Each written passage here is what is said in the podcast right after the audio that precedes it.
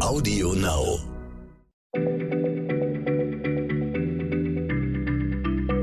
Schneller Schlau, der kurze Wissenspodcast von PM.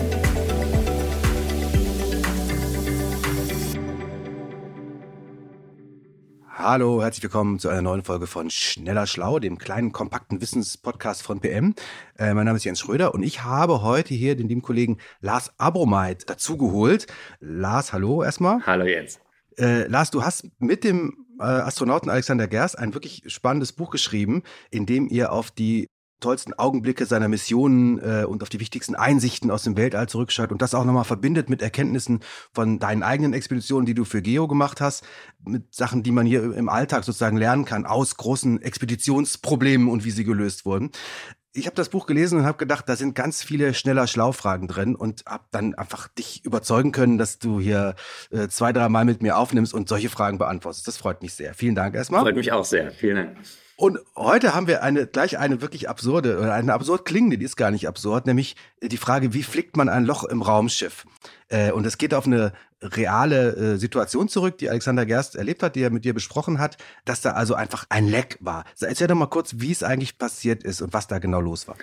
Ja, es war so, dass die Astronauten äh, schliefen und äh, die Bodenkontrolle hat anhand ihrer Sensoren bemerkt, der Luftdruck in der Station sinkt. Äh, das ist erst einmal langsam, äh, dann aber irgendwie immer schneller. Und ähm, dann haben sie also die Astronauten und Astronautinnen alarmiert und haben gesagt, Leute, ihr, ihr habt ein Problem, der Luftdruck sinkt. Das Ding ist nur, man muss dieses Leck erstmal finden. Das ist jetzt nicht so ganz offensichtlich. Ja. Man muss quasi die einzelnen Abteilungen dieser äh, Station, der, der Raumstation, nach und nach verschließen und dann immer gucken, sinkt der Luftdruck immer noch oder ist es jetzt gelöst? So, ähm, und die ist ja so groß wie so ein Jumbojet ungefähr, die Raumstation. Ne? Genau, das ist ein sehr großes Volumen. Das ist auch gut, weil dadurch sinkt der Luftdruck erstmal nur ganz langsam, wenn da ein kleines Loch drin ist.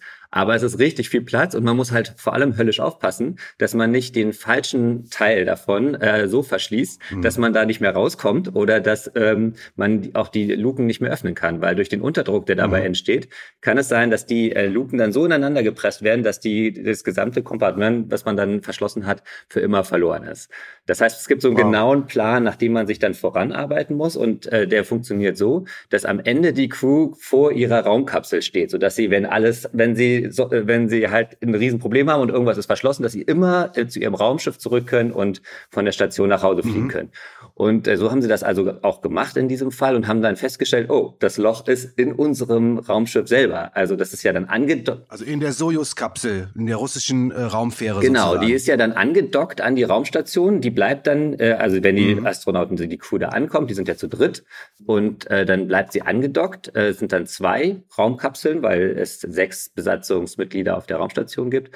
Und die bleibt dann jeder, ist dann jederzeit äh, abflugbereit, sodass man im Notfall eben weg kann. Und mhm. dann haben sie festgestellt, oh, jetzt haben wir das Loch ja. in der Raumkapsel. Ähm, das ist natürlich richtig schlecht, weil eben diese Soyuz-Kapsel eben auch so ein Rettungsboot ist, auf das die Astronauten mhm. dann angewiesen werden. Und sag mal, wie kommt denn da so ein Loch rein? War das jetzt von einem Mini-Meteoriten, der da eingeschlagen ist? Oder, oder äh, wie kommt ein Loch in die Außenhülle eines Raumschiffs?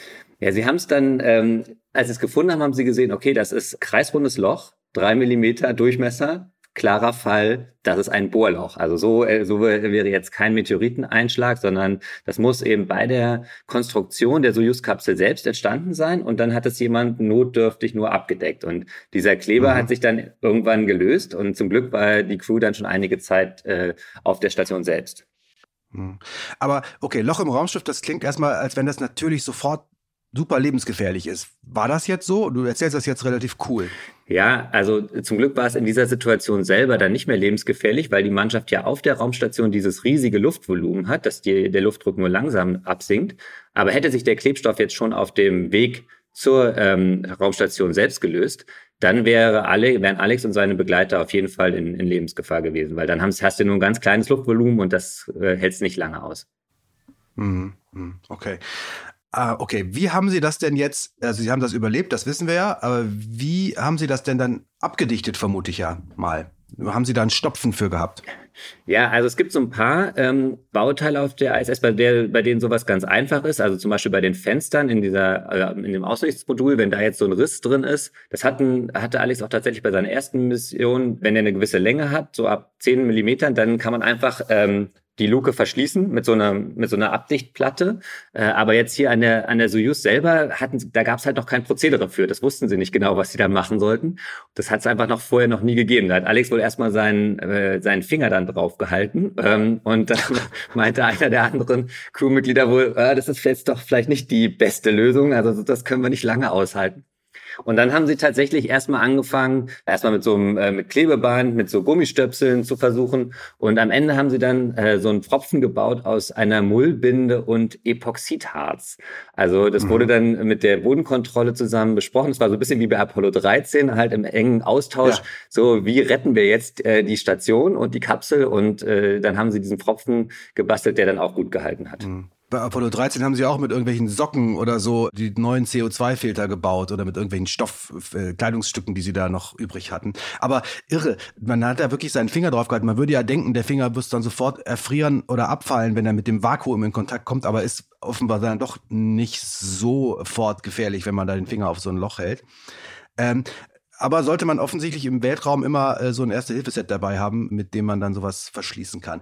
In eurem Buch Horizonte heißt das, schreibt ihr ja auch von diesen extremen Expeditionen ins All und auch auf Erden.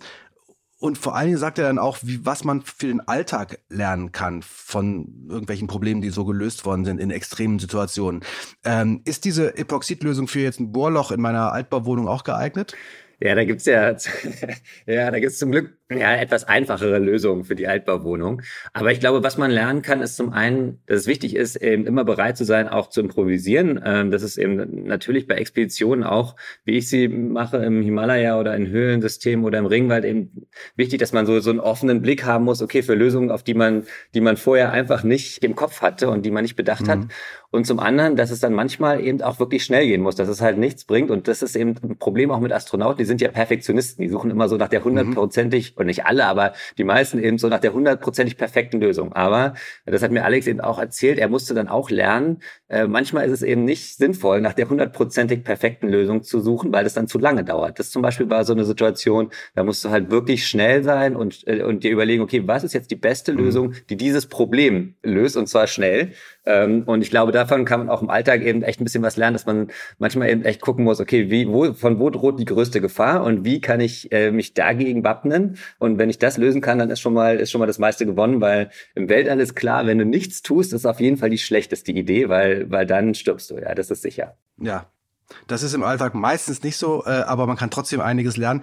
Horizonte heißt das Buch von Alexander Gers und Lars Abromeit, kann ich echt empfehlen. Wir machen auch noch eine andere Folge hier bei Schneller Schlau in ein paar Wochen, äh, wo wir noch, es gibt noch ein, zwei Fragen, die aus dem Buch so auftauchen, die wirklich toll sind, die sich hier richtig eignen und ich habe dich ja noch mal eingeladen, Lars. Dankeschön erstmal für dieses Mal. Sehr gerne, bis dann.